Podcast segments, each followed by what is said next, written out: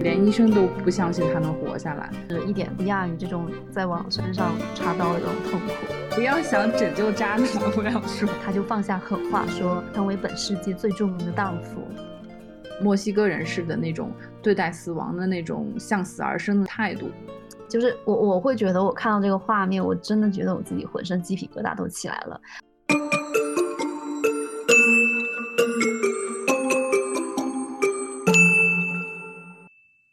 大家好，欢迎收听艺术七幺幺，我是今天的主播叶子，我是米妮啊。今天我和米妮呢要跟大家聊一个非常传奇的女性艺术家弗里达·卡罗。嗯，相信很多人应该也是知道的。然后弗里达呢是二十世纪上半叶墨西哥历史上最富有传奇色彩的一个女性艺术家啊，甚至可以说她是在全球范围内。我觉得最受媒体欢迎，或者说最受大众熟知的一个女性艺术家，她的出圈程度，呃，甚至可以跟梵高相媲美了。弗里达最具有辨识度的，其实就是她的那个自画像嘛，啊，像什么一字眉呀，然后淡淡的胡须，头顶上比较艳丽的花朵，然后还有就是呃墨西哥传统的这种呃服饰。所以弗里达其实某种程度上来说，她已经化身为全球时尚艺术文化。啊，甚至女权的一个重要的 icon，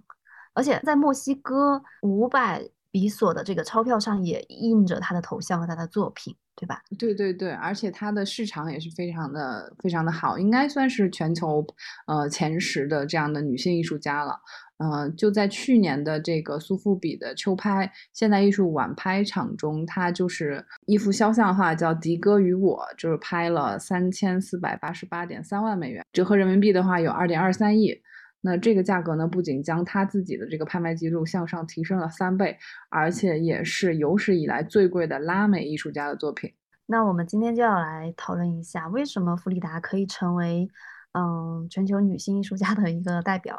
或者说，为什么她可以成为跟梵高齐名的一个艺术 icon？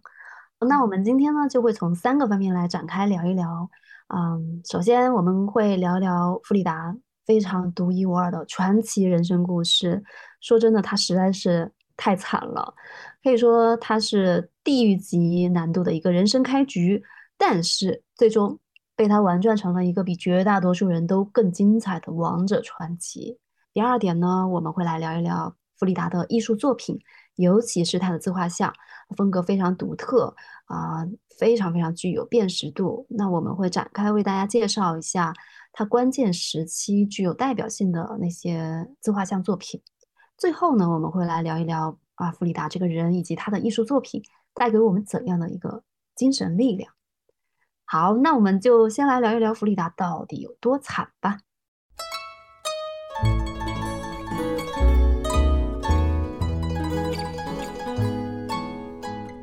弗里达他一生，他长时间的受到这个身体痛苦的这种摧残，在他六岁的时候呢，患上了小儿麻痹，造成了他一条腿粗，一条腿细。尽管呢，他其实性格是蛮坚毅的，就从小就是呃积极的复健，但是右腿还是比左腿短了一截。在他小时候跟小朋友玩的时候呢，也经常被嘲笑说他是小瘸子。那我觉得这个应该是对他从小包括后来的人生的性格形成有一点的影响。那身体痊愈之后呢，他就是开始积极的进行很多运动啊，比如说游泳、足球、拳击、自行车，就非常要强。他不希望被人看作这个瘸子，也努力的让自己看起来跟其他人没有什么不同。那其实我们看这样一个小孩，如果是这样很坚毅的成长的话，应该也是蛮蛮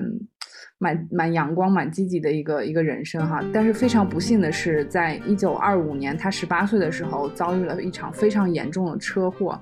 呃，当时她跟她的这个初恋男友一起登上了回家的这个公交车，那公交车刚刚启动的时候就被一辆电车迎面撞上，这是一场非常惨烈的交通事故。弗里达的脊椎被折成了三段，颈椎碎裂，右腿粉碎性骨折，另一条腿呢被压碎。我光听这些描述，你就觉得无法想象她怎么还能活下来。嗯，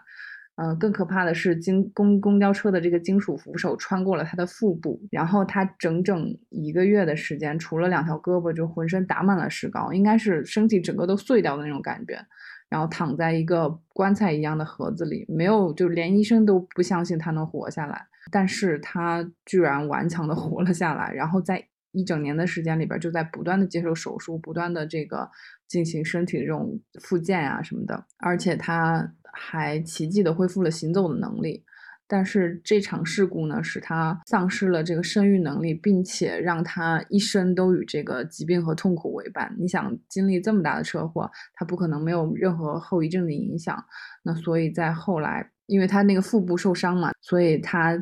先后经历了三次的流产，病情呢也是不断的复发。在他身后生命的最后十年，身体是每况愈下，肾脏也感染了，然后右腿和右腿的血管就是一点一点在堵死。他曾经勉强修复的脊椎又出现了问题，所以他在他呃生命最后的时光里，不得不被锁在这个紧身胸衣里。然后那个胸衣就是由这种铁质，然后皮质的那种纽扣，然后还有就是呃石膏一样的支形成一个支撑，让他的脊椎有一个支撑嘛。所以他整个身体还是被束缚在这样的一个紧身的胸衣里边。可想而知，他生活是多么的不便，多么的痛苦。从一九四四年一直到他一九五四年离开这个世界，他至少做了三十二次外科手术。然后他的腿也是每天都钻心的疼，使他依赖上了吗啡。在五三年八月份，那个时候他应该是刚办完他的在墨西哥的第一次大展。几个月之后呢，他的腿感染了这个坏疽。也就是坏死嘛，医生就不得不对他膝盖以下部分进行这个截肢手术。那可以看到，弗里达这一生在身体上经历了巨大的、常人无法想象的痛苦。天呐，真的，刚刚听米妮这描述，他讲述弗里达身体上遭到的痛苦，真的，我我都觉得我自己呃整个人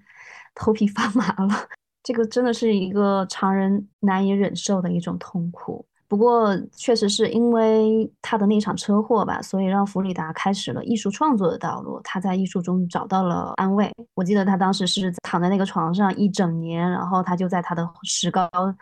那个打的石膏上画蝴蝶呀，画自画像啊，等等，对吧？是的，是的。父母为他的那个床上装上了镜子，然后也为他特制了一些画架，让他可以得以在床上不动的时候，嗯，用画画来排解。所以呢，也正是因为他，嗯，身体上遭受这么多痛苦，然后他又找到了艺术创作这样子一个发泄的出口吧，嗯，然后呢，就因为这个绘画，她和她的丈夫迭戈·里维拉。相遇了，呃，像我刚才说了那么多痛苦，他身上经历的这种巨大的、常人无法想象的痛苦，其实仅仅是他承受的痛苦的一半。对，因为弗里达她还有来自精神上的痛苦啊，尤其是遇到了她的丈夫迭戈·里维拉，简直就是，嗯，遇到了他之后呢，就开启了他们相爱相杀的一生。他们是一九二九年八月份结婚的，然后那个时候弗里达。成为了迭戈的第三任妻子，大家想想，他已经是第三任妻子了。迭戈之前两任其实都是因为他不停的出轨、出轨、出轨，所以才离婚的。那那弗里达以为他跟迭戈是真爱，但实际上真爱也敌不住迭戈不断的出轨。不要想拯救渣男，我要说，不要以为自己是可以改变渣男的那个人，没法改变，不可能改变。呃，我们来介绍一下迭戈·里维拉。他呢是当时墨西哥最负盛名的壁画家，被称为墨西哥壁画之父。嗯，可以说在当时是非常有威望和影响力的。但是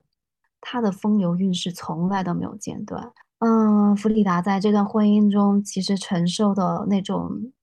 爱恨交织的那种精神上的痛苦，真的是一点都不亚于他身体上遭遇的痛苦，甚至可以说是更加痛苦。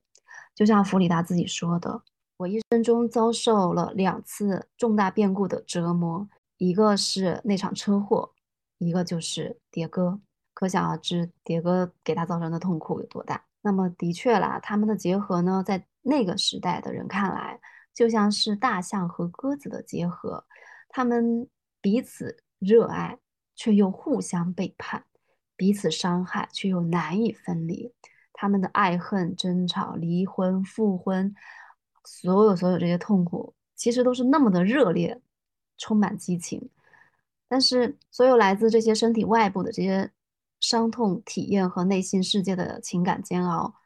啊，最终都成为了弗里达艺术表现的一个源泉。也许正是因为这些残酷的伤痛，造就了一个非常有魔幻魅力的艺术家。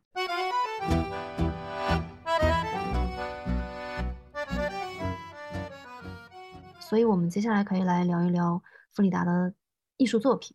那我们也是商量之后摘选了几幅他的作品，我觉得是比较能代表他人生中不同的阶段吧。那首先，我们其实主要聚焦在他的自画像上嘛，因为虽然这个数据可能大家统计的都不太一样，但实际上他留下来接近一百五十幅作品里边有三分之一都是自画像。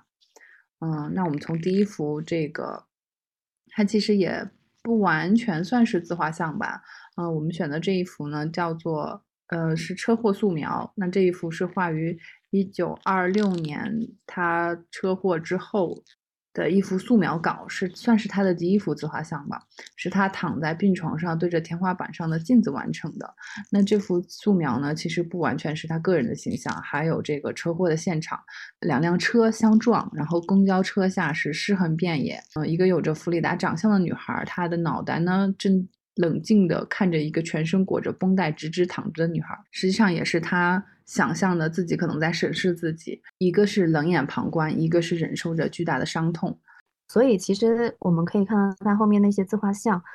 嗯，会总会有一种冷眼旁观的那种感觉在。可能看能看到他自我观察方式的一种线索吧，而且你想他对着镜子这样看自己的话，长时间的看自己，其实就是一种对自我的审视和观察。接下来这一幅，其实我觉得跟他后边的差别还是挺大的。这一幅叫做穿着天鹅绒连衣裙的自画像。是他比较早期的自画像，这些作品我们都会放在 show note 里边，然后大家可以边听边看。十九岁的弗里达，当时他是不是跟初恋男友一起坐公交车，然后出车祸嘛？那他当时其实是非常爱这个初恋男友的。他用这幅画呢作为爱情的信物，希望重新获得爱人的爱，因为当时他。他们两个的感情已经有一些发生变化了。弗里达还给她初恋男友写信说，呃，承诺自己会变成一个更好的人，以配得上他。那当他二九二六年的九月份完成这幅肖像画的时候，还写了一封信给他说，呃，我恳请你把它放在一个低矮的地方，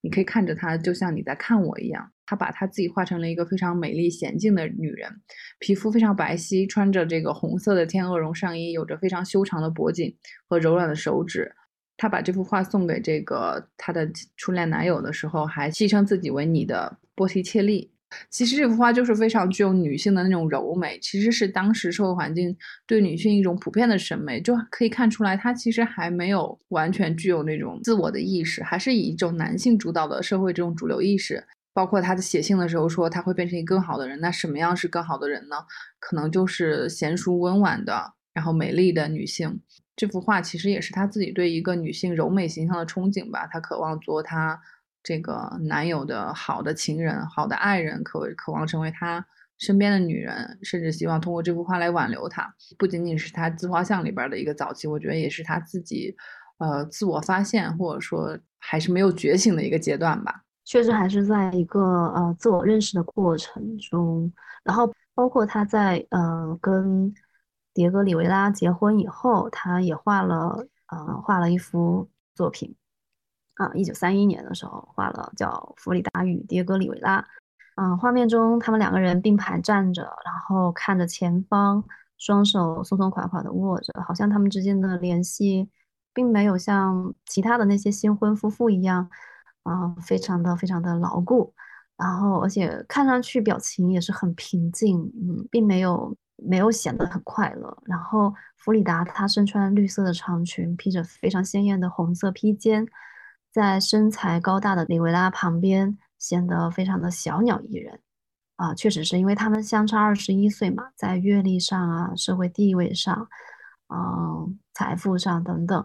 里维拉对弗里达其实都是碾压式的一个存在。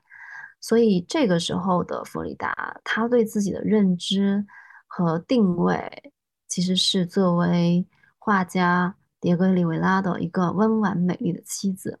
那我们可以在这个作品里面看到啊，她这个构图，她的色彩其实隐藏着对丈夫的依附关系。所以到这个时候，其实弗里达她对自我的一个认知，其实还是啊，更多是在服从社会的一个规则，她还没有那么自我，那么释放自己。嗯。可能其实他从小也是蛮自我的一个人，呃，我记得那个电影就是弗里达那个电影，他最开始包括我们有照片可以看到，他小时候其实是一个很爱穿男装的一个女孩，从小这种身体不好，很坚毅啊性格，但是在结婚或者在恋爱的时候，他可能还是会属不由自主的去依赖对方。对，包括穿那个。啊，他不是他的所有自画像里面，包括他平常的着装，其实都会非常重视那个墨西哥本土特色的那个民族服装，特瓦纳叫特瓦纳，对对，嗯，啊，其实特瓦纳这个服装，这种墨西哥本土文化这种打扮，嗯，在弗里达这边的话，已经是他非常典型的经典的一个形象。那我们可以来聊一聊特瓦纳服装，它到底是什么？嗯，其实特瓦纳的意思是特万特佩克的女人，也就是当地人们对于居居住在特万特佩克这个地方妇女的一个称呼。然后特瓦纳其实一直都保存着母系社会结构，所以呢，弗里达也是特别欣赏特瓦纳女人她们的那种自由与独立，因为母系社会它跟男权社会确实是截然相反的，对吧？嗯，然后。嗯，特瓦纳的服装它的特色就是颜色非常艳丽嘛，然后也会有一些几何纹样呀，或者呃自然花卉的纹样。而且特瓦纳服装它非常的宽松舒适，啊，它的裙长基本上都是极地的，可以非常好的去覆盖弗里达她呃她的这个被损坏的身体，因为她确实是啊那个右腿萎缩了一长一短，所以她一般都会穿这种长裙去掩盖自己的缺点。所以特瓦纳这个服装，它它的这种鲜艳漂亮、样式的独特啊，确实也是为弗里达塑造了一个非常光彩夺目的形象。而且我记得当时啊，迭戈去美国画壁画的时候，弗里达不是也跟着去了嘛？他在美国的时候就一直穿着特瓦纳服装，嗯，而且就是这种一身异国风味十足的装扮，让他成为和。嗯，和她丈夫一样非常非常引人注目的人，然后甚至在美国还引起了一阵服装的风潮呢。是的，她其实非常受到这个时尚界的喜爱的。而且其实她喜欢这个特瓦纳服装，也有很大程度上是受到了她丈夫迭戈里维拉的一个影响，因为她在认识他之前不是都穿的跟男孩一样嘛，理着短发，穿着长裤长靴皮夹克，但是。当她要去见迭戈的时候，她就会穿上特瓦纳。其实更多的程度上也是为了表达对丈夫的爱嘛。因为迭戈他本身也是这种墨西哥主义运动的一个推行者嘛，他是希望复兴这种墨西哥的文化，对吧？因为墨西哥它其实被殖民了很长时间，是一个呃苦难深重的国家吧。应该也也也整个中南美其实都是算是比较苦难深重的，受到这个呃西班牙、葡萄牙的殖民。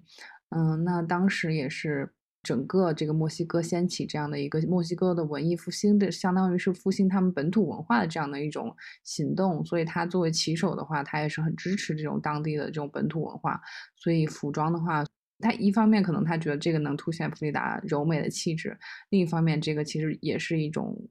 我们今天话说是文化自信的表现嘛，就是喜欢这种民族的这种服装，嗯。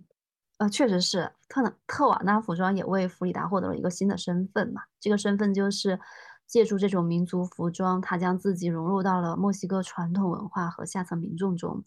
也表达了自己啊对自己国家和民族的认同啊，体现了他的这种他的这种墨西哥主义的立场。对，哎，其实为什么我们之前我们之前一直讨论说，为什么他可以成为一个就是。呃，风靡全球的 icon，我觉得跟他自自己本身带的这种符号性的这样的一个形象，其实也是很有关系的。他本身就非常具有这种墨西哥的呃文化的象征。我去墨西哥的时候，我有看到迭戈的那个壁画，就他们当时是有一个，应该是总统府，总之就是以前西西班牙人占领的时候的一个王王宫吧。算是，然后现在是以政府，就是国家政府在的，然后那个楼梯就是画了一整个墨西哥民族的这样的一个演变。他他在壁画里边就会很，因为壁画可以就是画的很恢宏嘛，就整个历史都融入在里边，所以他就把最古早的他们当时的那种阿兹克特文明啊，然后包括他们那个时候的呃土著的人，然后怎样生活，然后他们信奉的这种羽蛇神神话传说，然后一直到后来，对，在十六世纪的时候被这种残忍的呃殖民，然后被残忍的杀害，变成奴隶啊什么的，然后一直本本地人拥有一个非常低下的这样的一个呃阶级身份。总之就是他，其实我我能我能理解他所做的事情，应该是还蛮有意义的。他就是画了很多这样的这样的复兴，复兴，对，复兴他们的历史嘛，让让墨西哥人记住他们这种痛苦的苦难的历史。哎，就是就是民族复兴，对对，就是文化自信，对，民族自信，墨西哥民族的伟大复兴。对对，聊起来感觉这整个拉美地区整个民族都。其实也都是伴随着各种苦痛，伴随着各种伤痛。是的，不知道是不是因为这个原因，所以他们更更把弗里达作为一个 icon 是吗？或者说更可就是更去寄托于那些神话呀，或者是传奇的东西或魔幻的东西。哎，不知道，这都是我自己瞎想的。我觉得应该有文献。是是是是，有的有的，这个真的是因为。他们当时面临那样子的一个痛苦，然后他们心理上是需要找一种寄托的。那一般人在这种情况下找寄托的话，可能就会来自于会寄托神啊，对吧？对我还想说，就当时他们殖民者其实蛮，我觉得现在你说他很卑劣哈，就是他们因为墨西哥当地有自己的这种神话传说嘛，他们都是信这种，呃。自有有自己的一套神话体系的，你就像这个阿兹科特文明或者是玛雅文明，对吧？他们都有自己的神，但是呃，西班牙人去了之后，他们就是把他们的神庙整个拆掉，就完全把他们信仰体系破坏，去建天主教。所以到后来，其实好野蛮啊！对，非常的野蛮。就是你现在去，呃，就我们去那个墨西哥有一个很大的广场，就是国家广场，应该是叫国家广场吧？反正它。旁边就有一个很大很大、很华丽的、很巴洛克风格的这样的一个西班牙的呃天主教堂，但是它旁边就是原来神庙的遗址，就是你可以看到他们当时的这种行为就是非常的野蛮、非常的暴力啊，就直接把人家的整个宗教都都都摧毁了。哎，就是而且他们当时是利用这种宗教的这种利用他们的信仰传说嘛，然后去欺骗当地人说他们是那个。他们一直渴望复兴的一个神，再次回到他们这个，回到他们的世界里边。然后他他们，因为他们是从外地来的，他们也从来没见过这样的人人种，所以他们就真的信了他们是那种来改变他们、来救赎他们的那个国王在世。所以完全就是把他们都供奉起来那种感觉。然后结果迎来的却是非常残忍的屠杀。现在正好提到这个，我们接下来要讲的一幅画呢，其实也跟这个宗教有关。呃，这幅画叫做《亨利福特医院》，它是其实是描绘了我们前面所说的弗里达经过很多次流产。那这一次呢，是她流产中最糟糕的一次。嗯，发生在一九三二年七月的底特律。由于这个盆骨受伤，她没有办法分娩。呃，在五月份的时候呢，她其实有跟这个医生讨论过。呃，就是告诉医生说自己有怀孕两个月了，那是否就是要把孩子流掉？然后有进行过一个讨论，但最终呢，她决定保留孩子。但是不幸的是，在怀孕到第三个月的时候，孩子还是没有能保住，因为她毕竟是受了终身性的损伤嘛。这个孩子也是的流逝，应该是给弗里达造成了非常的非常大的痛苦吧。那这幅画的形式呢？就前面讲到，它其实比较特别，是它源自于墨西哥传统的祭坛画。呃，或者叫做还愿画吧，它跟西方那种祭坛画不一样，它其实尺寸非常小。那人们在经历一场事故、手术或者灾难之后呢，就会制作一幅锡版画，锡版可能也就 A4 那么大，可能不会特别大，然后送给教堂以表示感谢，所以叫做还愿画。这种画的形式呢，它其实比如说它里边会有一些故事，就是讲那个呃还愿人遭受了怎样的痛苦啊，然后会有圣母的显灵，然后同时呢，它会有一些文字记述。嗯，这个形式还是蛮有特色的，嗯，所以我们也看到这个亨利福特医院这幅画，其实是也是借鉴了这样的形式。弗里达十八岁经历车祸的时候，其实他妈妈也为他定定制过一幅这样的还原画。嗯，那我们回到这幅画吧。这幅画呢，里边画了就是他在这个亨利福特医院的这个病床上，赤身的裸体的躺着。那他腹部呢，还是微微隆起的，好像这个孩子还在他体内，但实际上，他这个身体下边蔓延出像花朵一样的血迹，呃，表明这个孩子其实已经流掉了。在他周围呢，环绕着六个异象。就是通过这种血管与他的身体发生联系，这种血管连接的方式呢，其实在他后期，包括我们下面讲到的话里边也会经常出现，那成为他的一种，成为他的一种符号吧。漂浮在他周围的物体呢，有婴儿、蜗牛、花、医学标本，还有手术消毒的这样的一个器械，还有骨盆。他的表情呢，非常的悲伤而痛苦，两滴大的夸张的眼泪从眼睛里边流出来。嗯，我觉得他这不仅仅是为孩子的流产而哭，也是为自己无法再孕育生命的能力而哭。但也有一种说法呢，说他其实并不是很想让孩子生下来。我觉得他应该是也有犹豫，因为。按照医嘱的话，其实她应该是静养休息，但是在怀孕的期间，她还去跑去学车，结果让本来就脆弱的子宫无法承受，所以流产了。我觉得她应该是对怀孕还是有一种矛盾的心理。那这种矛盾呢，其实是她对命运不公的反抗和一种自我的纠缠，一种想过正常人的生活，但是却没有办法改变的这种悲剧性的事实吧。或者说，我们从这幅画里边可以看到，她已经。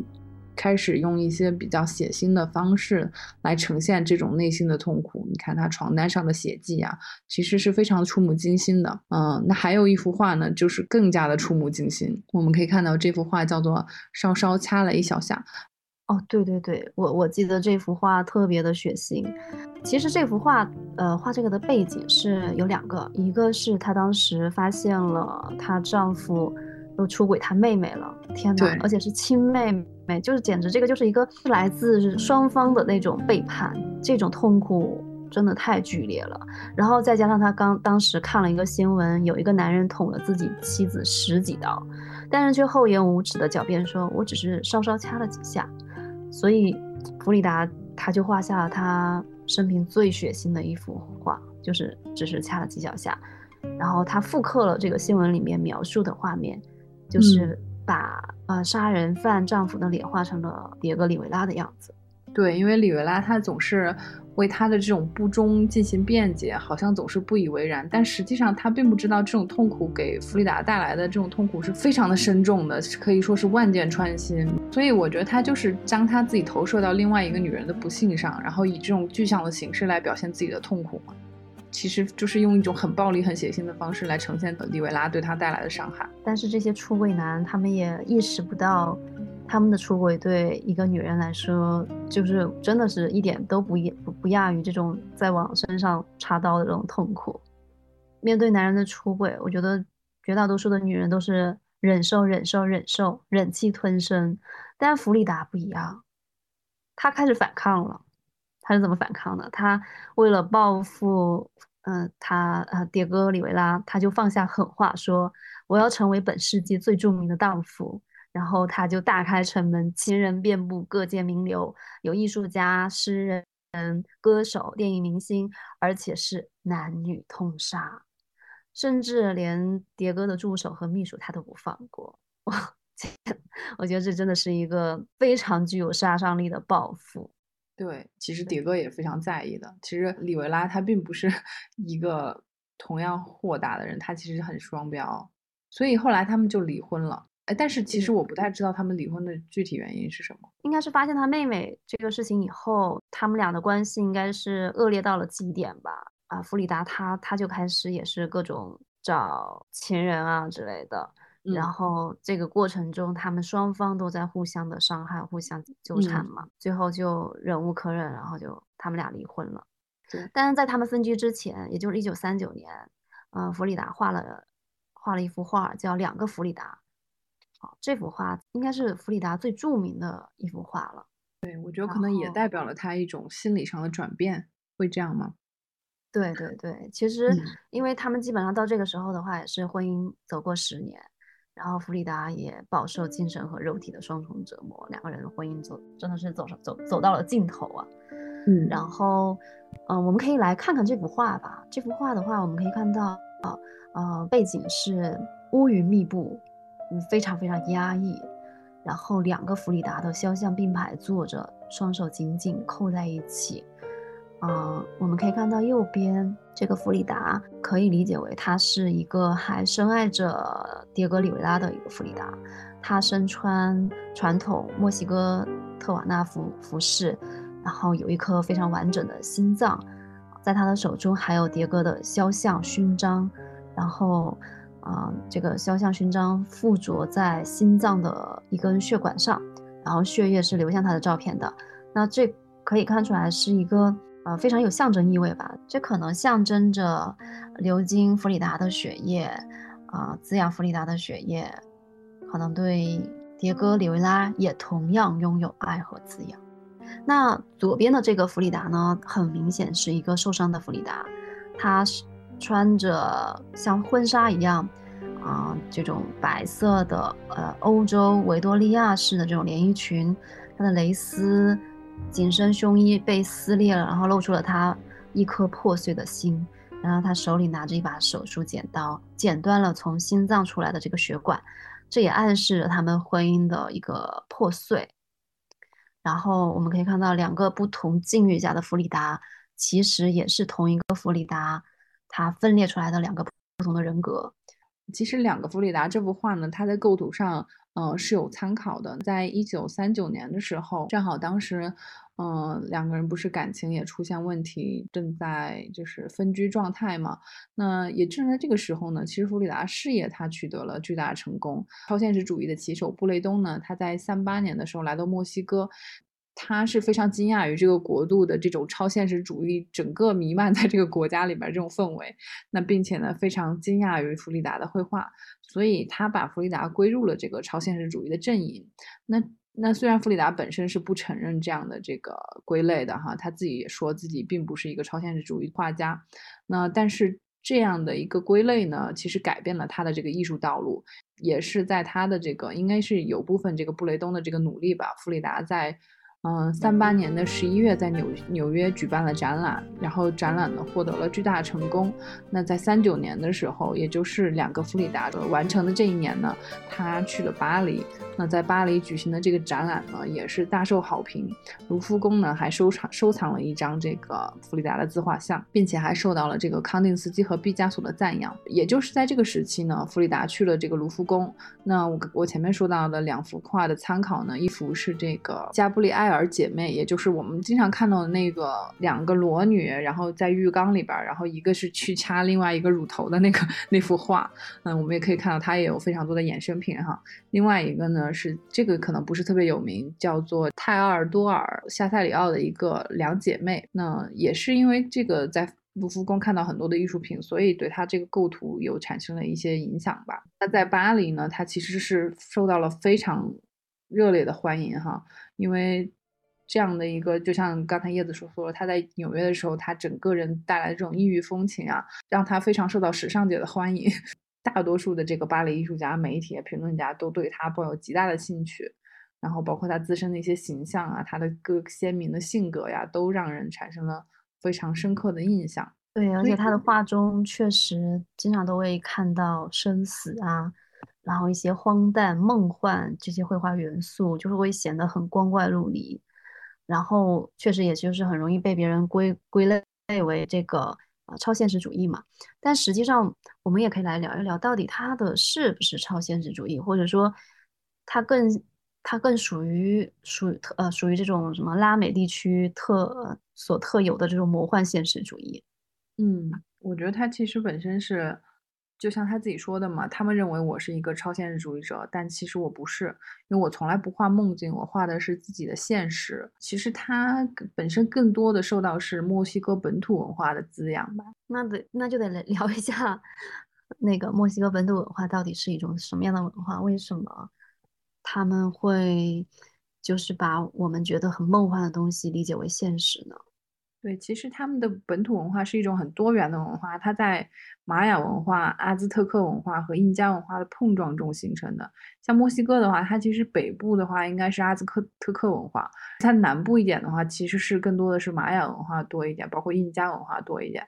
那所以在这样的融合的文化之下呢，首先就是非常的原始，认同这种大自然的这个神性，包括他们有一套非常就是成体系的，他们这样的这种也是他们的神话，也是他们的这种呃信仰。墨西哥本土的居民呢，通常凭借直觉去认识和把握事物，在体验的过程中呢，事物就往往失去了它本来的这种属性，而转变为充满情感的这种直觉的对象。在这里呢，人和世界它不是隐喻式的，而是现实的。所以，梦幻和现实呢，在他们的认知里边是同时存在的，就没有距离。我们在这个墨西哥文化里边感受到这种超乎寻常的表达呀，其实就是他们真情实感的一种表达方式。哦，对，而且再加上一个历史原因，就是呃，墨西哥本土文化受到了外来文化的一个冲击，所以呢，嗯，这个社会整个社会都非常动荡，然后让墨西哥本土居民他们在心理上缺乏了安全感、稳定性。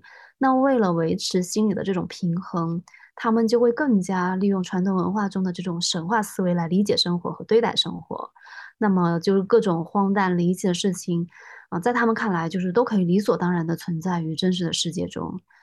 所以呢，弗里达其实他也是受到了这种墨西哥本土文化的一个熏陶，他在用这种魔幻的表现方法去描绘他的一个客观生活。啊，他用。墨西哥本土文化中的这种思维方式去理解生活，所以就不觉得自己是那种超现实主义，他也不觉得自己在描绘梦幻，他会觉得自己画的就是现实。那所以我们就可以理解弗里达的这种艺术风格，其实啊是不属于超现实主义，而是属于魔幻现实主义，对吗？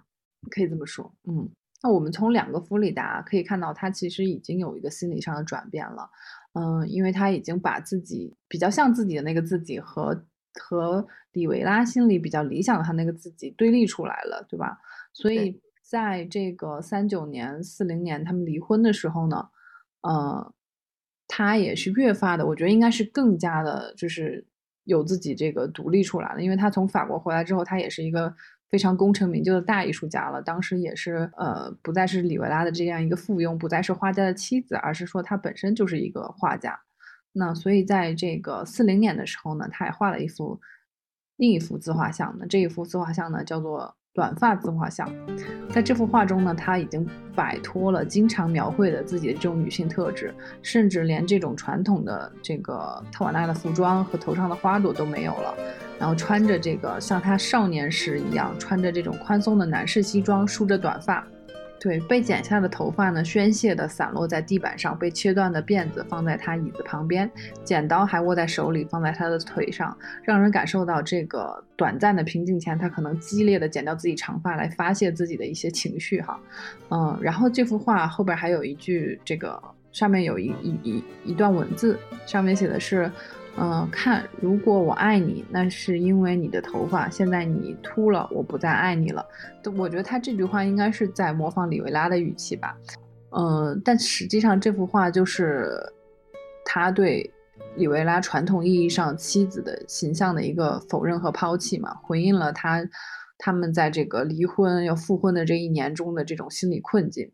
那同时呢，这种雌雄同体的这个气质，也是他可能对自己这个双性恋的一种倾向的暗示嘛。因为他后来情人里边也有男有女，觉得应该是自我觉醒和自我独立出来的这样的一种象征。所以我们这里又要。又想聊一聊了。那他在这幅画里边呢，就可以明显的感觉出他对自己女性气质的一种拒绝，那可能就是拒绝男性审美的这样一种思想。所以说，我们后来也看到很多的这样女性主义的这个呃史学家，把它归类于说是女性主义艺术家。那我们想讨论一下，那弗里达她其实到底是不是一个女性主义艺术家呢？哎，那我们来先先来先来聊聊，就是什么叫女性主义艺术吧？女性主义艺术呢，其实是在这个呃上世纪六十到七十年代掀起的这个女性主义，应该是女权运动里边掀起的这个艺术风潮吧。那在一九七一年的时候，琳达·洛克林，她在这个艺术新闻上发表了一篇非常具有煽动性的这个文章，它也是这个女性主义艺术里边具有里程碑性质的这样一篇论文，它叫做《为什么没有伟大的女性艺术家》。呃，她的这篇文章呢，揭开了女性主义艺术和艺术史的序幕，引起了这个后来的人重新审视和去看待这个。艺术史中被遗漏的女性艺术家，那也就是这个时期呢，弗里达被更加的重视，也是在这样的运动中，可能让她的这样的呃女性气质、女性主义气质被发现，然后大家来定义她为女性主义艺术家。但是像这种就是后世再来解释之前的艺术家为他们附上某种主义的这种做法呢，其实也蛮多的。就像我们知道的象征主义的很多艺术家，其实都是在后来被不同的评论家从这个艺术史中摘出来，然后为他们赋予了这样的主义的帽子。那我们也想问说，呃，弗里达她到底是一个女性艺术家，还是一个女性主义艺术家？那其实女性啊，女性艺术的话。应该主要说的就是艺术家的性别和他表现的题材是女性啊，而且是从女性视角去观察世界，带有非常明显的女性的意味。那弗里达肯定是非常符合这一点的。那女性主义艺术的话啊，一方面是也强调女性的一个艺术家身份、思想意识和心理状态，但是它应该是更加侧重作品本身对社会的影响啊，具有非常鲜明的政治性和社会性。他的创作动机也会呃更多带有女权主义的一个诉求。那弗里达的作品呢，其实更多的是描绘自己支离破碎的一生，然后更很多的都是他痛苦的这种身体啊和精神上的这种记忆。然后我觉得自画像是他最具有代表性的这种艺术标签。就女性主义和女性主义艺术来说呢，他作品的题材和女性意象是符合这两者的特征的，那也是这两者的一个共性。但是就个性而言呢，其实女性主义艺术呢更侧重于作品内涵对社会政治和民族意象的影响。我们也可以从六十到七十年代的这些女性主义艺术家作品中看出他们与弗里达的这样一个明显的区别。对对对，从弗里达的她自己的人生经历来看的话，其实，嗯，她作为女性艺术家也同样有关注这些社会啊政治，但是本质上其实更多是受到了里维拉的影响。呃，而且也更多是出于对里维拉的这种狂热的爱，然后并不是非常完全自主的、发自内心的去关注那些民族和社会啊。嗯，是不是可以理解为 爱情的盲目，让他让他去做这些事情？对，可能也就像我前面说的，他自主是有一部分这样的个性在里边的，他自己个性里边可能也是有这种。女性意识的体现的，但是她并不是自主的将这种女性意识融入到她的绘画中，所以她的作品可能并不是这种女性主义作艺术。所以其实弗里达她的作品更多还是关注她自己的一个情感的抒发吧，啊，关注她自己来自身体的痛苦、精神的痛苦等等，嗯，更多是对自我的一个表达。然后我们可以再来看看接下来这幅作品。是他一九四四年创作的，叫《破裂的脊柱》。哇，其实这幅作品真的还是我，我感觉他将他的那些痛苦描绘到了一种极致的状态。嗯，对，用的非常直白、非常恐怖的方式表现了他的这种痛苦。对，呃，画中的这个弗里达，我们可以看到他已经完全不是一个简单的血肉之躯了，他的这个脊柱裸露。断裂成很多节，然后就像是破碎的艾奥尼亚石柱一样，而且柱头它还有精巧的这种啊涡卷，啊托举着他的下巴，然后呢，嗯，钉在他这个赤裸的身体上的那些钉子啊，其实，嗯，非常非常直白，然后也非常触目惊心的表现了他的这种痛苦。然后如果我们仔细去清点的话，就会发现，啊，在画面中。嗯，弗里达的脸上、身上一共被钉了五十五枚的铁钉，然后他的眼泪也流淌在他的鼻翼和铁钉之间。就是我，我会觉得我看到这个画面，我真的觉得我自己浑身鸡皮疙瘩都起来了，就是会有一种生理上的那种刺痛感。看到他如此痛苦，然后我好像我真的看到这幅画，我非常能感同身受他所遭遇的所有这些痛苦。嗯啊。就是此时此刻，我都觉得 好痛。而且我们可以看到这幅画的背景，弗里达是啊用这个地平线作为背景嘛，然后也用了啊相对来说比较柔和，但同时也很暗淡的这种这种色彩。我们就感觉画中的弗里达，他好像身处在一个废墟的世界，然后整个很空虚的这种背景，也能够传递出他那种孤立，他的孤独，就是在各种无声的控诉他的痛苦，他整个非常非常痛苦的人生。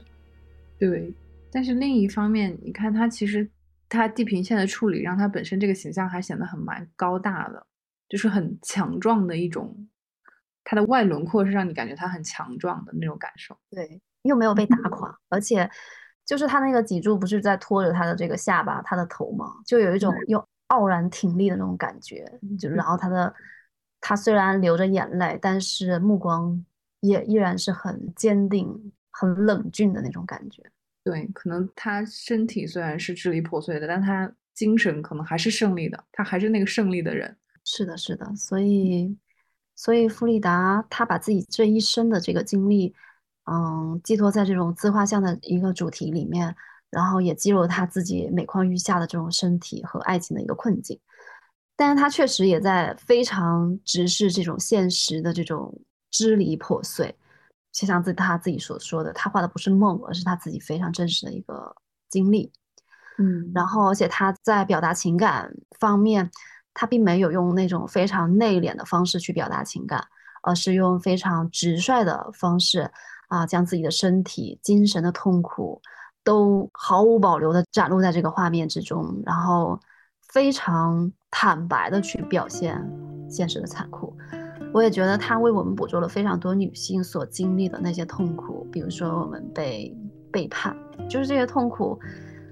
嗯，我相信很多人，很多女性，她呃，也许都会有一些这种感同身受吧。但是，它也会让我们看到女性的这个独立自信。她最后所有这一切，就一路走来吧，证明女性的独立自信在于专注于自身价值的一种表达，然后可以更加自由、更加洒脱，面对这些痛苦命运也不低头、不妥协，然后。也在鼓舞着广大女性不断的去突破自我释放自我吧。那像断柱这一幅画，就是已经是一九四四年，从四四年开始呢，她身体真的是每每况愈下，就是非常的糟糕。那在后面呢，她基本上是依靠这个胸托，然后固定自己的上半身来生活。那之前我也去过那个，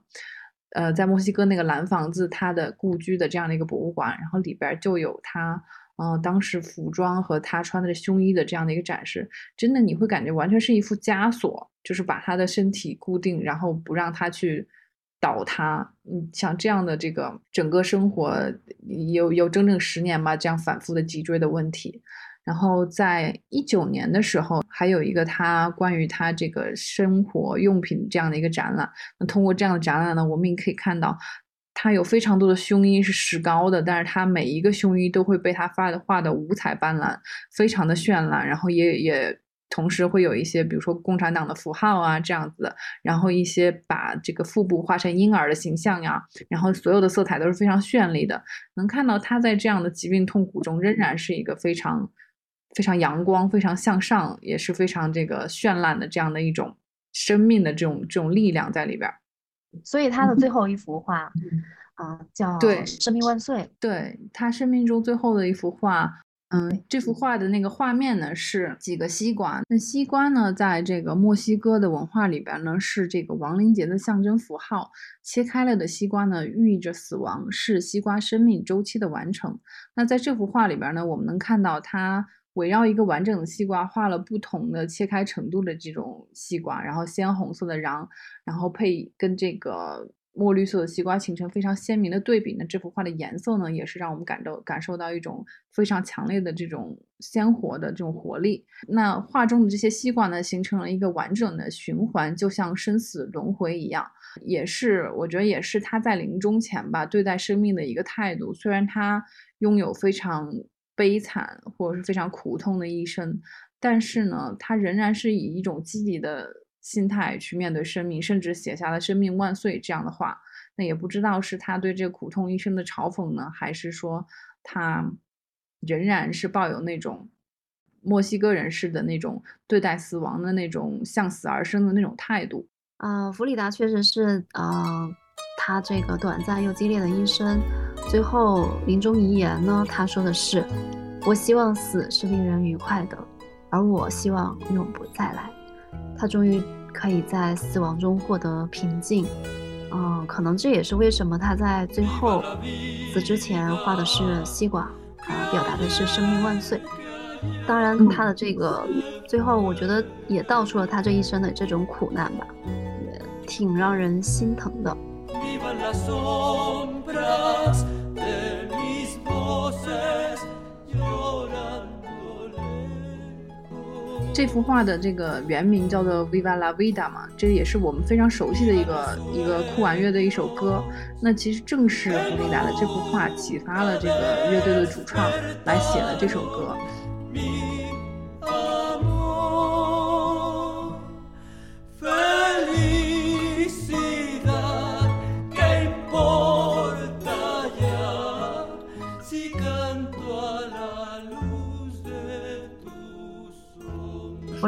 这一生破碎、流血、流泪啊，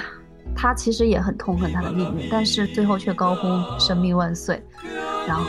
画出了最浓烈、极致的这种痛苦，然后他自己也度过了最浓墨重彩的传奇的一生。嗯，所以我觉得弗里达她的这种坚强啊，她的热烈，她的特立独行，她的这些苦难，她的绚烂，嗯，最后确实就像她的丈夫里维拉对她的一个赞扬一样，他说弗里达的话尖刻而温柔，啊，硬如钢铁，却精致美好如蝶翼，可爱如甜美的微笑，却深刻和残酷如苦难的人生，所以。我会觉得，在了解完弗里达这个苦难人生故事之后，啊，我最大的感慨是，这个世界上真的是有太多太多苦难中的人了，没有谁的人生是一帆风顺的。我们可以看到，任何人的辉煌背后都有不为人知的故事。我也特别想说，如果你的人生正在经历低谷，或者正在遭遇人生的至暗时刻。那我们看过弗里达的这些故事以后，可能我们就会觉得自己眼下遭遇的这些挫折，就像是茶杯中的风暴，没有那么可怕。希望我们都可以很平和、很坦然的去接受自己，然后啊，更加豁达的去面对人生，对，热爱生活，还可以高呼 “Viva la vida”。对对对对，然后最后其实还是想特别推荐大家去看一下弗里达的那个电影传记电影，就叫《弗里达》。然后如果看完他的电影，嗯，再去看他的作品的话，其实感触还是会更加深刻的。好，那我们今天就聊到这儿啦，下期再见，拜拜。